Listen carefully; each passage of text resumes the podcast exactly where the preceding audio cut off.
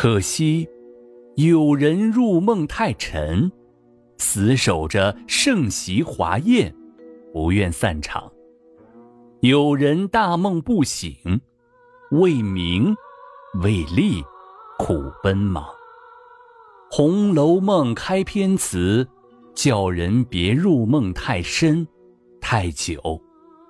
死守着盛席华宴的人，到梦醒之时。就该失落了。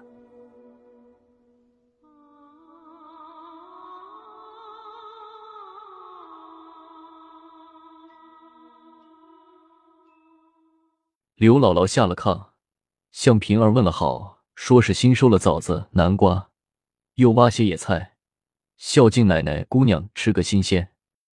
平儿道了谢，请刘姥姥坐，让人倒茶。周瑞家的说起那螃蟹，一斤只好称两三个，那么大两三篓，该有七八十斤。刘姥姥说，螃蟹五分银子一斤，再加上酒菜，得二十多两银子。这一顿的钱，足够一户庄稼人过一年的。他怕天晚了，出不去城，想早些见过二奶奶。周瑞家的到上房找凤姐儿，好一会子才回来。说是他投了二奶奶、老太太的缘，老太太要跟他说话呢。刘姥姥说他这土里土气的，怎能见老太太？平儿劝他不要怕，就和周瑞家的领上他，向贾母房里去。三人来到贾母房中，宝玉与姊妹们都在。刘姥姥只见满屋珠围翠绕，花枝招展，一张榻上斜躺着一位老婆婆，一个小美人给她捶腿。凤姐儿站在一边说笑，刘姥姥知是贾母，上前扶了几扶，笑着说：“请老寿心安。”贾母欠身问好，命周瑞家的搬椅子让座。板儿还怯生，不知问好。贾母问刘姥姥多大了，她起身说：“七十五了。”贾母向众人说：“比我大好几岁呢，还这么硬朗。”刘姥姥说。我们生来是受苦的，老太太生来是享福的。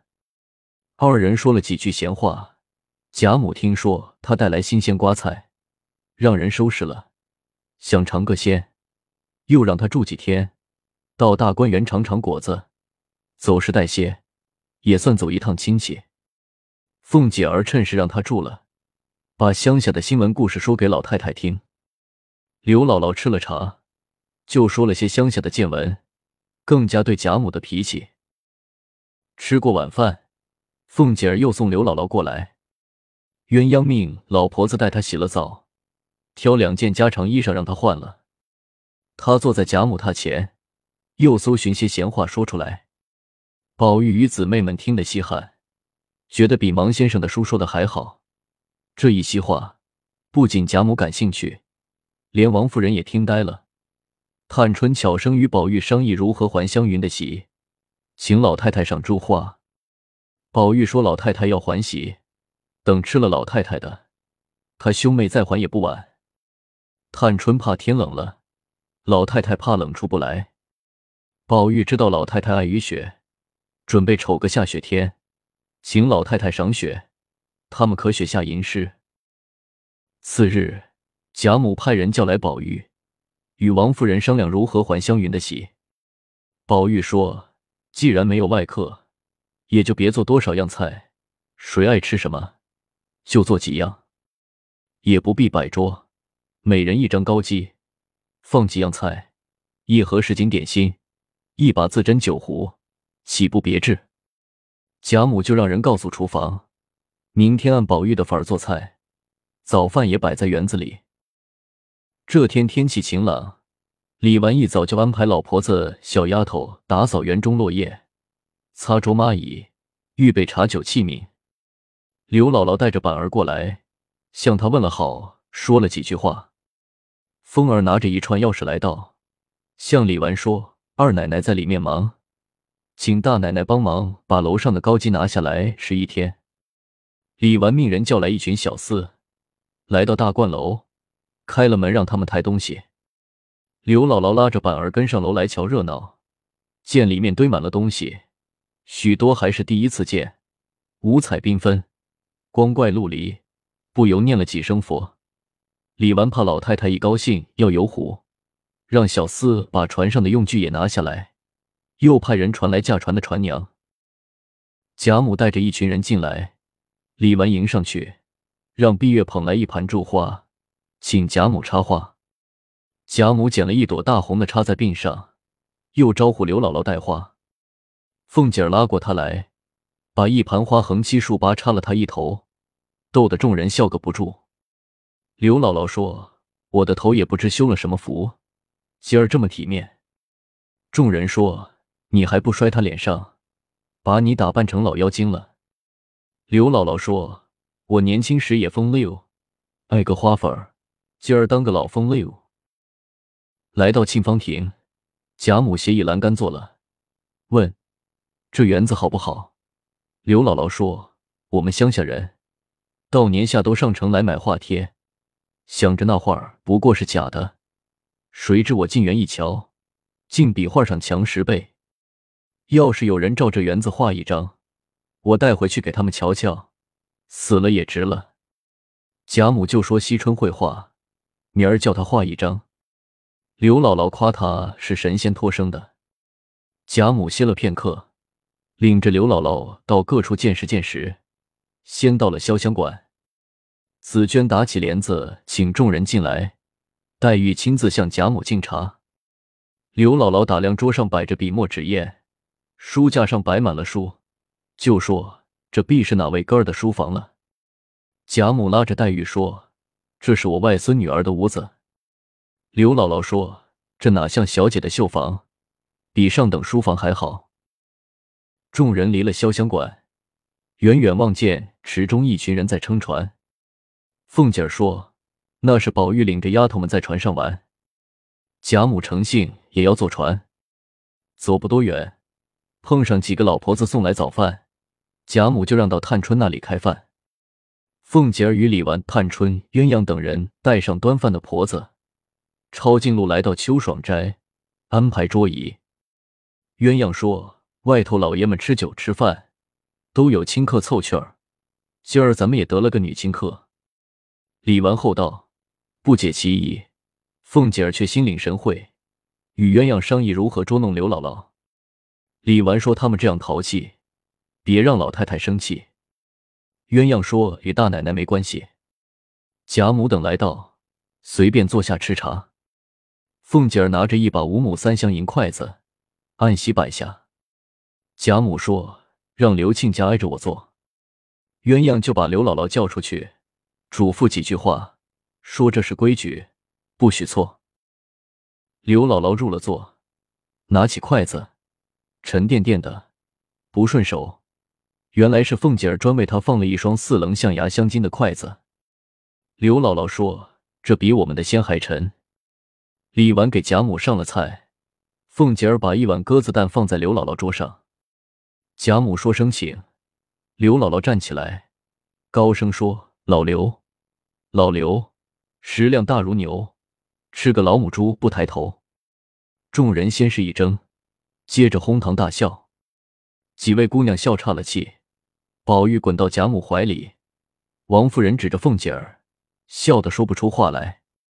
只有凤姐儿鸳鸯不笑，只管让刘姥姥。刘姥姥说：“这里的鸡儿也俊，下的蛋也小巧，怪俊的。”鸳鸯说：“这鸡蛋一两银子一个呢。”众人刚止住笑，又笑起来。贾母笑得眼泪直流，说：“这定是凤丫头捣的鬼，别信他的话了。”刘姥姥伸筷子夹鸽蛋，怎么也夹不住，好容易搓起一个来，没到嘴边就滑掉地上。贾母忙让人给她换了筷子。刘姥姥说：“去了金的。”又是银的，到底没有我们那顺手。凤姐儿说：“菜里要是有毒，银子一下去就试出来了。”刘姥姥说：“这菜有毒，我们每天吃的都是砒霜了，哪怕毒死也得吃完。”贾母听他说的有趣，把自己的菜给了他，又让人给板儿往碗里夹菜。吃过饭，贾母等进里间说话。凤姐儿、李纨相对吃饭，鸳鸯也过来，与凤姐儿向刘姥姥赔不是。刘姥姥说：“咱们哄着老太太开个心儿，我有什么恼的？你一嘱咐我，我就明白了。不过大家取个笑。”他来到里间，见是三间屋没隔开，显得很宽敞。当中放一张花梨木箱大理石的大案子，案上落着名人字帖。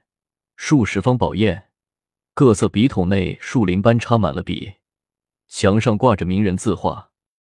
众人说了一会儿话，忽听一阵悠扬的乐声传进来。贾母说：“这里离街近，谁家娶媳妇呢？”王夫人说：“这是咱那些女孩子演习音乐呢。”贾母就让传女孩子在我乡下唱曲，在坠锦阁下吃酒。众人来到杏叶渚。几位苏州船娘已备好两条唐木舫，贾母、王夫人与丫头们上了一条船，凤姐儿立在船头，也要撑船。贾母怕出事，不让他胡闹，他却满不在乎，一高撑开船。人多船小，左右直晃，把他吓得蹲下来，把高交给船娘。宝玉与迎春姐妹上了另一条船，宝玉说。怎么不叫人把这破荷叶拔去？宝钗说：“哪有功夫叫人收拾园子？”黛玉说：“李商隐诗中说，留得残荷听雨声，你们又不留残荷了。”宝玉说：“那就不用拔了。”船靠了岸，众人来到恒芜院，只觉异香扑鼻，奇草仙藤都结了籽，一串串珊瑚豆子一般。房中朴实无华。除了一个花瓶、几部书、一套茶具，没有一件摆设。贾母还以为薛家没有这些东西，埋怨宝钗没向她一要，又责备凤姐儿小气。王夫人与凤姐儿都说她自己不要，都送了回去。贾母说亲戚见了不像话，她能把房间布置的又大方又肃静，就让鸳鸯弄一盆石头盆景、一架纱罩瓶、一个烟墨洞石鼎来。再取几幅水墨字画挂上，把帐子换成白绫的。众人来到坠锦阁，大家依次坐下。贾母笑着说：“咱们先吃两杯，行个令，才热闹。”凤姐儿说：“既行令，还是叫鸳鸯姐姐当灵官。”大家都知贾母需鸳鸯提醒，一致赞成。凤姐儿拉鸳鸯坐在她身边，鸳鸯说。酒令大如军令，不论尊卑，违了我的令，要受罚的。大家都说一定如此。刘姥姥离了席，摆手说：“别这样捉弄人，我家去了。”鸳鸯命小丫头拉上席去。小丫头把她拉上席。鸳鸯说：“再多说的罚一壶。”刘姥姥怕罚，才勉强坐下。鸳鸯说。今儿行骨牌令，从老太太起，到刘姥姥止。每一张牌用成语、俗语、诗词歌赋比上一句，要押韵，错的罚一杯。众人都说好。鸳鸯说：“左边是张天。”贾母说：“头上有青天。”当中是个五与六，六桥梅花香彻骨。剩了一张六与幺。一轮红日出云霄，凑成便是蓬头鬼。这鬼抱住钟馗腿，大家笑着喝彩。贾母饮了一杯。依次是薛姨妈、湘云、宝钗、黛玉，轮到迎春、凤姐儿，想看刘姥姥的笑话，故意说错，都罚了。到王夫人，鸳鸯带睡了，接下来该刘姥姥。刘姥姥说。我们乡下吃酒也常弄这个，只是没你们说的好听。鸳鸯说：“左边大似是个人。”刘姥姥说：“是个庄稼人。”众人哄堂大笑。贾母忍住笑说：“就是这样说。”刘姥姥说：“我们庄稼人不过现成本色，姑娘们别笑。”鸳鸯说：“中间三四绿配红，大火烧了毛毛虫。”左边腰四真好看，一个萝卜一头蒜，凑成便是一枝花。刘姥姥两手比划着说：“花儿落了，结个大倭瓜。”众人又是大笑。刘姥姥吃了门杯，说：“我手脚粗，又喝了些酒，别不小心打了这瓷杯，换个木头的，掉下来也不要紧。”凤姐儿说：“木头的都成套，你要吃遍一套才行。”刘姥姥觉得木头杯顶多不过小孩的木碗大，况且这酒蜜水似的，就说取来吧。凤姐儿要让凤儿取竹根套杯，鸳鸯说要取黄杨木套杯灌他十杯。凤姐儿笑道：“更好了。”鸳鸯命人取来。刘姥姥一看，又惊又喜。惊的是大的足有小盆大，最小的也有手里的杯子两个大；喜的是雕刻奇绝，一色山水树木人物，并有草字及印章。他说：“拿那小的就行了。”凤姐儿不依，非要他吃一套不可，吓得刘姥姥连连告饶。贾母等忙劝，只让吃头一杯。吃完酒，鸳鸯问他：“这是什么木头做的？”刘姥姥说：“院补的姑娘不认得，你们朱门绣户的，怎么认识木头？我们整天和树林子做街坊，累了坐上面歇，冷了拿它烤火，荒年要靠吃树叶活命，什么树都见过。我掂着这样沉，绝对不是杨木，一定是黄松。”众人又是哄堂大笑。一个婆子走进来，请示贾母演什么曲子。贾母让他们捡熟练的随便演，不一时响起箫管笙笛，乐声借着清风，穿林渡水飘来，格外婉转悠扬，令人心旷神怡。刘姥姥如听仙乐，又有几分酒意，禁不住手舞足蹈。宝玉下席敬酒，向黛玉悄声说：“你瞧瞧刘姥姥的样子。”黛玉笑着说：“当年顺的圣乐一奏。”白兽起舞，今日只有一头牛。乐声止住，薛姨妈提议出去散散步，醒醒酒。贾母领着刘姥姥，给她讲这是什么树，这是什么石，这是什么花。刘姥姥一一点头，又说：“城里不但人尊贵，连雀儿也是尊贵的。那红嘴绿毛的，我认的是银盖儿；那笼子里的黑老瓜子也变俊了。”长出凤头来，也会说话呢。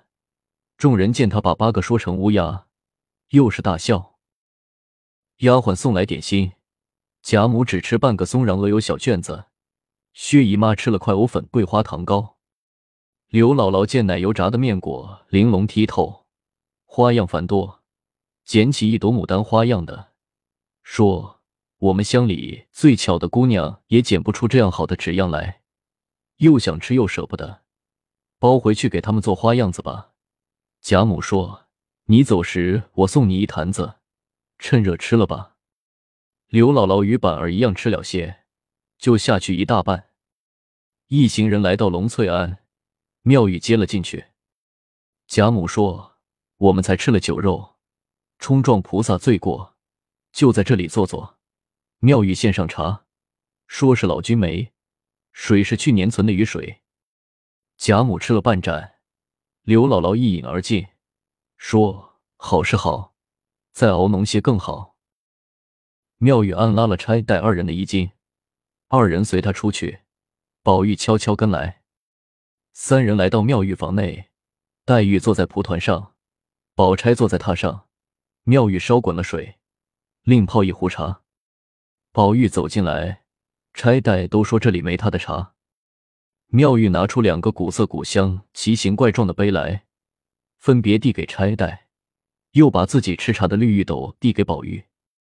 宝玉说：“他们就用奇珍古玩，你让我用俗物，太不公平。”妙玉冷笑着说：“不是我说狂话，你们家未必找出这个俗气来。”宝玉说：“到了你这里，金珠玉宝自然是俗气了。”妙玉十分高兴，寻出一只九曲十环一百二十节盘球整雕的一个大盏来，笑问：“你可吃得了这一大盏？”宝玉说：“吃得了。”妙玉说：“你吃的了，也没这些茶让你糟蹋。岂不闻一杯为品，二杯就是解渴的蠢物，三杯就是饮驴了。你吃这一盏，成个什么？”钗、黛、宝玉都笑了。三人尝了茶，只觉清纯无比，赞不绝口。黛玉问：“这也是去年的雨水？”妙玉冷笑着说：“你也俗了，连水也尝不出来。这是我五年前收的梅花上的雪水，统共收了一瓮，舍不得吃，埋在地下。我只吃了一回，这是第二回。隔年的雨水哪有这样清纯？”黛玉知妙玉生性怪癖，不好多说。吃过茶，便与宝钗走出来。宝玉见妙玉嫌刘姥姥肮脏。要摔她用过的杯，就要过来，说是送给她，卖了也够过几个月。妙玉说：“幸亏我没用过的，若是用过的，我砸了也不给他。快拿走吧。”宝玉临走时，要让小厮打几桶水来给妙玉洗地。妙玉安排把水放在门外就行了，不许小厮进来。贾母身上困乏，来到稻香村睡午觉。让王夫人等陪薛姨妈继续吃酒，鸳鸯领着刘姥姥逛，众人也都跟着取笑。来到省亲别墅的牌坊下，刘姥姥说是大庙，趴下就磕头。众人笑弯了腰。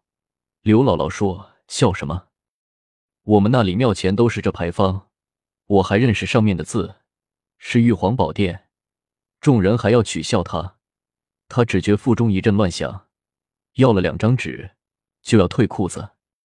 众人忙喝止他，让一个婆子带他去方便。婆子指给他地方，乐得歇息。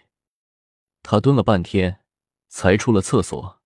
风一吹，酒劲上来，头晕眼花，认不出路径，三转两绕，从后门摸进怡红院。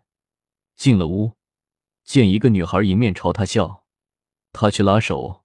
却一头撞在板壁上，仔细一瞧，原来是一幅画，猜不透怎么能凸出来。转过去，里面的摆设更使他眼花缭乱。过了屏风，见到一道门，一个老婆子迎面走来，他还以为是他亲家母，插着满头花，就笑话对方不害臊，这么大年纪插了满头花，活像个老妖怪。他见他动，对方也动；他笑，对方也笑。才想起曾听说富贵人家有一种穿衣镜，伸手一摸，真是镜子。他胡摸了一气，碰巧摸到镜框上的机关，镜子一眼，露出门来。他走进去，见一张精致的床，坐上去，一歪身就睡着了。众人久等不见他回来，反而放声大哭。鸳鸯说：“别是掉茅坑里了，就命两个老婆子去找，没有找着。众人四处寻找，也没找着。袭人估计他别从后门摸进怡红院，匆匆赶回去。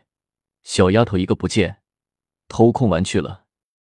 进了屋，只听鼾声如雷，酒臭屁臭充满房间。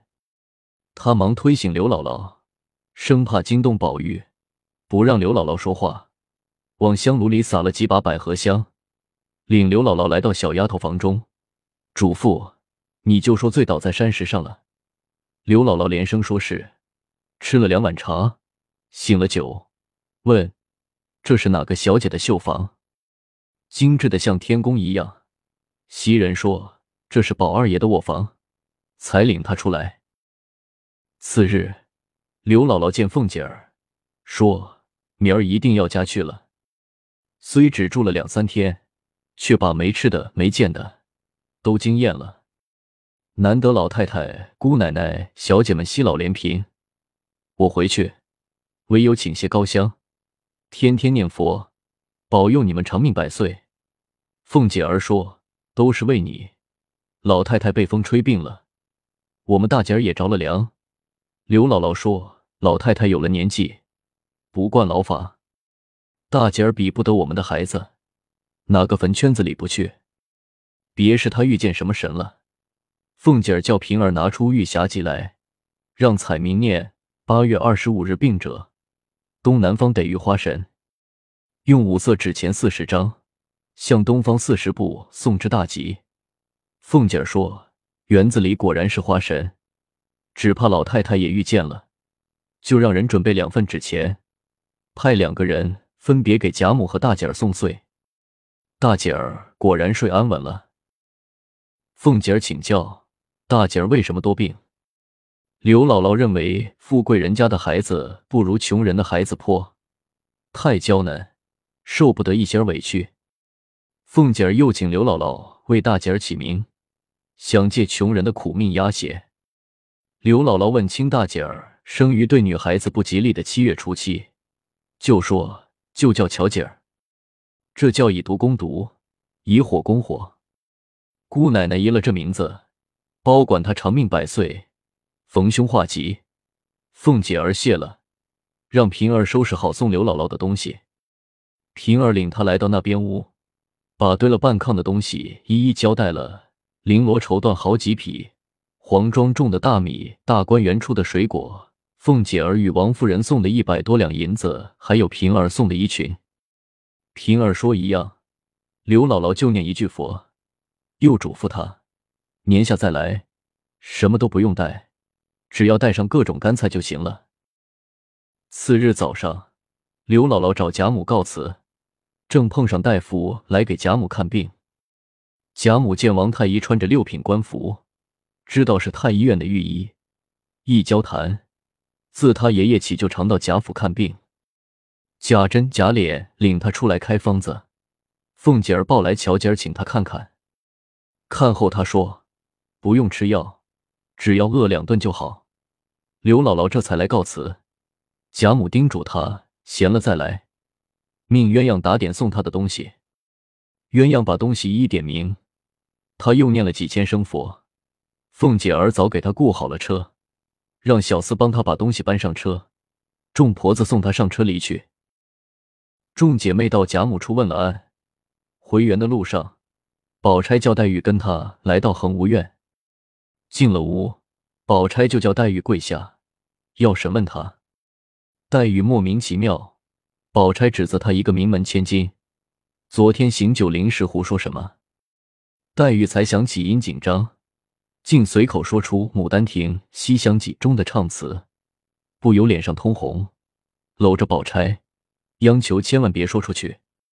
宝钗就郑重其事的讲一遍大道理：女孩应该如何守闺门之道，如何不能看才子佳人之类的书籍。黛玉只有应试的份儿了。素云来到，说是大奶奶请二位姑娘马上去。差代来到稻香村，诗社的成员都到齐了。李纨说：“惜春要请一年的假。”黛玉说是老太太叫她画园子图，她就有理由了。探春说：“都怨刘姥姥一句话。”黛玉说：“她是哪门子姥姥？索性叫她个母蝗虫就行。”众人放声大笑。李纨让大家讨论到底给惜春多长时间假。众人说着扯到画什么图上，有人提议应该画上人物，光画园子没意思。惜春说他正愁只会画风景花卉，不会画人物行乐图。黛玉问他会不会画草虫，李纨说只要画鸟就行，画什么虫？黛玉说你们怎么忘了母蝗虫？名都起好了，就叫邪皇大教徒。众人笑得直不起腰。湘云竟连人带椅子栽到墙上。最后，宝钗建议给惜春半年假就行了。楼台房屋一定用规规矩矩的借画手法，人物要分远近疏密，再让宝玉帮助，随时向快画的门客相公请教。宝玉答应着，马上就要去。宝钗叫住他，说还有许多东西没准备好呢，真是无事忙。首先不能画在纸上，得画在卷上。就要经过许多工序加工，为了方位正确，必须把建筑布局图找来，还需要再买许多颜料，添多少画笔，要多少调色的碟子，还得预备画胶的炉子。接着，他开列了一张清单，把所需物品一一写明，让宝玉去找老太太，家里有的就在家里领，没有的再去外面买。九月初二是凤姐儿的生日，往年因为忙没顾上过。贾母本不是什么大病，不过是受了些风寒，吃了王太医的两副药就好了。贾母突发奇想，要学穷家小户，让何府上下按辈分、身份凑份子摆酒唱戏。先拿出二十两银子，上上下下无不欣然响应。到了这一天，主仆欢聚一堂，只有宝玉找借口，带着明烟飞马出城，到水仙庵祭拜了金钏儿，然后才回府凑热闹。众人向凤姐儿敬酒，凤姐儿多喝了些，逃袭回家。恰逢贾琏与鲍二家的私通，商量要害死他，把平儿扶正。他怒火中烧，又打平儿，又打鲍二家的。平儿无辜蒙冤，也揪打鲍二家的。贾琏恼羞成怒，拔剑要杀凤姐儿。凤姐儿逃到贾母身后求救，邢夫人夺了剑，怒斥贾琏。直到次日，贾琏向凤姐儿赔了礼，凤姐儿向平儿道了歉。此事虽然平息，鲍二家的却上了吊。亲属闹着要告状，还是贾琏暗中出了二百两银子，又许给鲍二一房媳妇，鲍家才算作罢。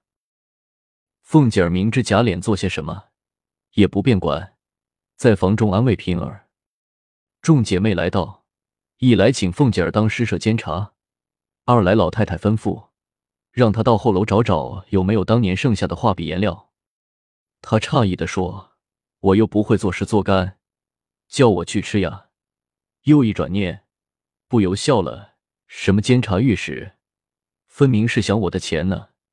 众人都笑了，说：“正是这个意思。”凤姐儿与李纨斗了一阵嘴，一个说大嫂子带着姑娘们不学针线，弄什么诗社；一个说弟媳妇只会算计，恨不能算计了天下人。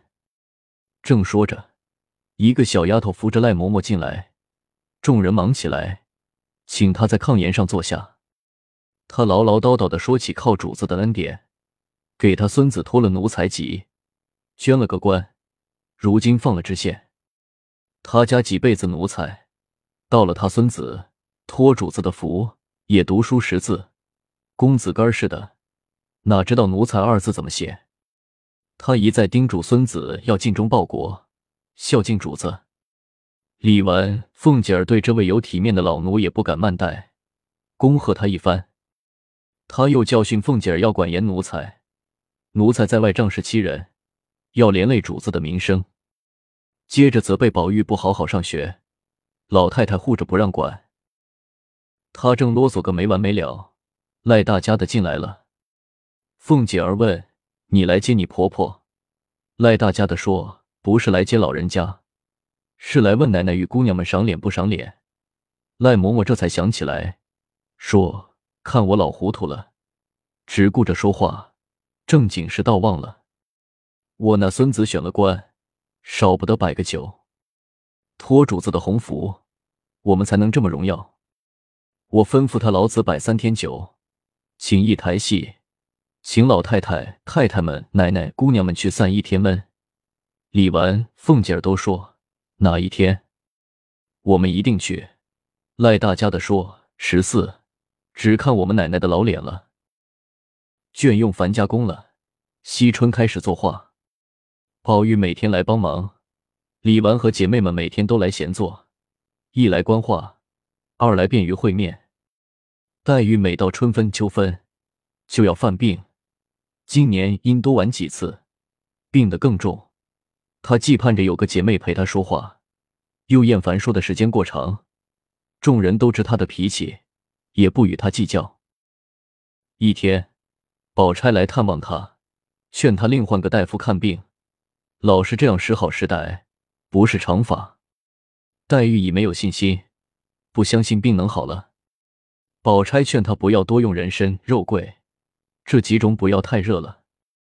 不如每天早上用一两燕窝、五钱冰糖熬成粥，先养胃，胃好了能吃下饭，病就容易好了。黛玉叹息：“父母双亡，无兄无弟，到这里投靠亲戚。虽然外祖母疼他，毕竟不是正经主子，整天吃名贵药，再要吃燕窝粥，只怕有人说闲话。”宝钗说：“她也是投靠亲戚的。”黛玉说：“二人不一样。宝钗有母亲，有哥哥，有房有地有产业，不过是借住不花钱的房子，吃穿日用都是自己的。”他却全靠着贾府。宝钗和他玩笑几句，安慰一番，说是回家找找看，有燕窝就给他送来，就告辞了。黛玉吃了两口粥，仍歪在床上。太阳快落时，天变了，淅淅沥沥下起雨来，天渐渐黑下来，阴的沉黑，更加雨打竹梢，分外凄凉。黛玉随手拿起一本乐府杂稿，在灯下翻看《秋怨》《别离》等诗，她不由心有所感，提笔写下《待别离》一首，模仿《春江花月夜》的格式，题名《秋窗风雨夕》。刚写好，宝玉来了。黛玉见他头戴斗笠，身穿蓑衣，忍不住笑他哪里来个渔翁。宝玉一面关心的问长问短，一面摘了斗笠。脱了蓑衣，用灯照着黛玉的脸，说：“今儿气色好了些。”黛玉见斗笠蓑衣不是平常的东西，问宝玉从哪儿弄来的。宝玉说是北静王送的，一套三样，还有一双砂糖木高底雨鞋，脱在廊下了。黛玉如果喜欢，他可向北静王再要一套。黛玉说：“我不要，带上这玩意儿。”岂不成了戏上的鱼婆子了？话一出口，想起方才说宝玉的话来，后悔不迭，满脸绯红。宝玉没有留意，只顾看案上的诗稿，不觉叫好。黛玉夺过在灯上烧了，说：“我要睡了，你去吧。”宝玉掏出核桃大的金表来看了看，已是虚末亥初，就带力披蓑出去了，又转回来说。想吃什么？明天我告诉老太太。黛玉说：“想吃什么，明早告诉你。”雨越下越大了，快去吧。宝玉刚走，恒芜院的一个婆子送来一大包燕窝，还有一包结粉梅片雪花羊糖，说：“我们姑娘说了，姑娘先吃着，吃完了再送来。”黛玉睡下，心中对宝钗又感谢又羡慕。再听窗外雨声，不觉又滴下泪来。一大早，邢夫人派人叫来凤姐儿，让屋里人出去，小声说：“老爷看中了老太太屋里的鸳鸯，想纳为小妾，让凤姐儿跟老太太说去。”凤姐儿对公公胡子都白了，还这么风溜，大为不快，劝婆婆还是别去碰钉子。老太太离了鸳鸯，饭都吃不下。让婆婆好好劝劝公公，别自找没趣。邢夫人不以为然，冷笑着让凤姐儿一定要说，多少大官都是三妻四妾，为什么老爷不能？老太太的丫头也没啥了不起的，为什么不能要？还责备凤姐儿不去说，反派她的不是。凤姐儿知道邢夫人对贾赦唯命是从，且又极其贪婪，非常自负。谁都不相信，就说他去先哄着老太太，待老太太高兴了，他就离开，让太太亲自跟老太太说，给了更好，不给别人也不知道。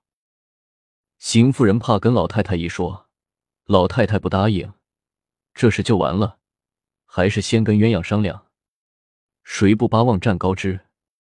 鸳鸯当上姨太太，岂不比当丫头强？不会不愿意的。他又吩咐凤姐儿别露风声，他吃了晚饭就过去。